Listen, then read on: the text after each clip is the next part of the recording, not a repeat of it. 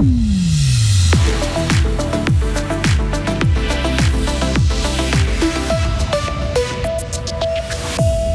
Les attaques de bancomat multipliées par trois en Suisse. Les cantons mènent une guerre commune contre ce phénomène. Course poursuite entre Onance et Lantigny. Hier, la police lance un appel à témoins. Les jeunes aiment les POF. Les organisations de prévention veulent une législation plus restrictive. Et puis quelques rayons de soleil cet après-midi avant un week-end souvent nuageux, parfois pluvieux. Il va faire 8 degrés aujourd'hui, vendredi 3 février 2023. Bonjour Sarah Camporini. Bonjour Mike, bonjour à toutes et à tous. Les attaques de bancomates se succèdent. Moins d'une semaine après une tentative à Villa Saint-Pierre dans la Glane, un nouveau appareil a été attaqué, un nouvel appareil a été attaqué à l'explosif. Ça s'est passé cette fois à Bière, dans le canton de Vaud, dans la nuit de mercredi à jeudi. Les malfaiteurs ont réussi à prendre la fuite après avoir endommagé le distributeur de billets et éventré les locaux de la banque. On ne connaît pas le montant du butin qu'ils ont pu emporter avec eux.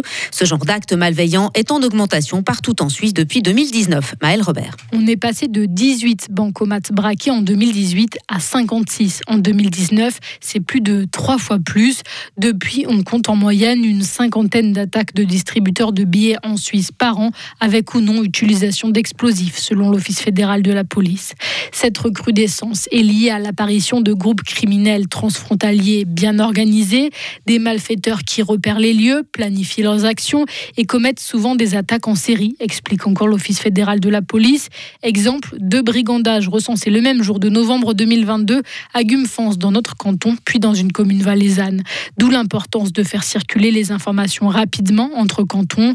Une task force a ainsi été créée en 2019 pour faciliter la coopération intercantonale. Et comme souvent les braqueurs quittent ensuite très vite le territoire suisse, il faut aussi travailler avec les polices d'autres pays, ce qui rend les investigations complexes et allonge le temps d'enquête, confirme la police fribourgeoise. Et actuellement, quatre enquêtes sont ouvertes par le ministère public fribourgeois pour des explosions de bancomates survenues ces sept derniers mois. Cet appel à témoins de la police maintenant. Il concerne un automobiliste pris en charge hier après avoir forcé un banal contrôle de la police à Onance. Euh, le conducteur a pris la fuite en direction de Lantigny, commis plusieurs infractions, dépassant d'autres véhicules de manière téméraire et roulant à vive allure dans la localité alors qu'un bus scolaire prenait en charge des élèves. Il s'est arrêté peu après l'école primaire, a tenté de s'échapper à pied avant d'être rattrapé, mis en joue et finalement maîtrisé par les policiers. Cet homme de 56 ans, domicilié dans le canton de Vaud, circulait sous le coup d'un retrait de permis. Il a été placé en arrestation provisoire. La police recherche des témoins éventuels et toute personne qui aurait été mise en danger par le prévenu.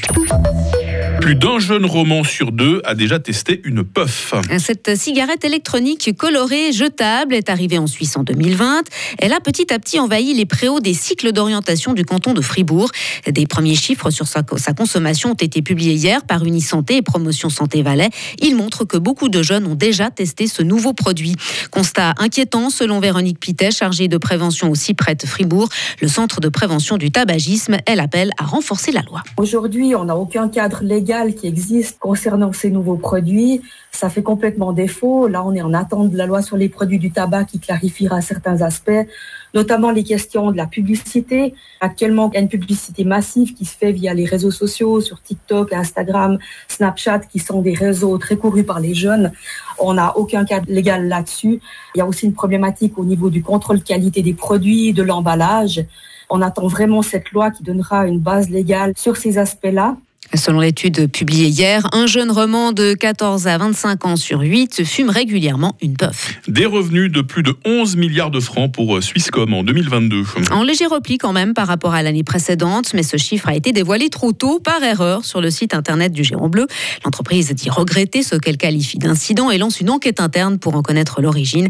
Elle fera connaître ces chiffres de manière détaillée et officielle cette fois le 9 février prochain. La Russie accusée d'enlever des enfants ukrainiens pour alimenter des trafics sexuels. C'est le commissaire aux droits de l'homme de l'Ukraine qui tient ses propos. Il a notamment publié l'extrait d'un échange sur une messagerie Internet non identifiée entre deux personnes. Elles évoquaient l'implication d'un jeune garçon dans le tournage d'un film pédopornographique. Le commissaire aux droits de l'homme ukrainien appelle la police et la justice ukrainienne à prendre des mesures et punir les coupables. Et puis pour finir, réformer le système des retraites, ce n'est pas simple, mais indispensable. La première ministre française Elisabeth Borne l'a affirmé hier soir sur France 2, alors que l'Assemblée nationale doit examiner ce lundi le texte en question. Mais ce dernier provoque une forte contestation dans le pays. Mardi, entre 1,2 et 2,7 millions de personnes ont manifesté à travers l'Hexagone et deux nouvelles journées de mobilisation sont prévues la semaine prochaine. Il devrait faire beau en plus la semaine prochaine. Ah, hein. quelle chance. Ça va faire plaisir aux manifestants. Sarah Camporini, merci. Retrouvez toute l'info sur frappe et frappe.ch.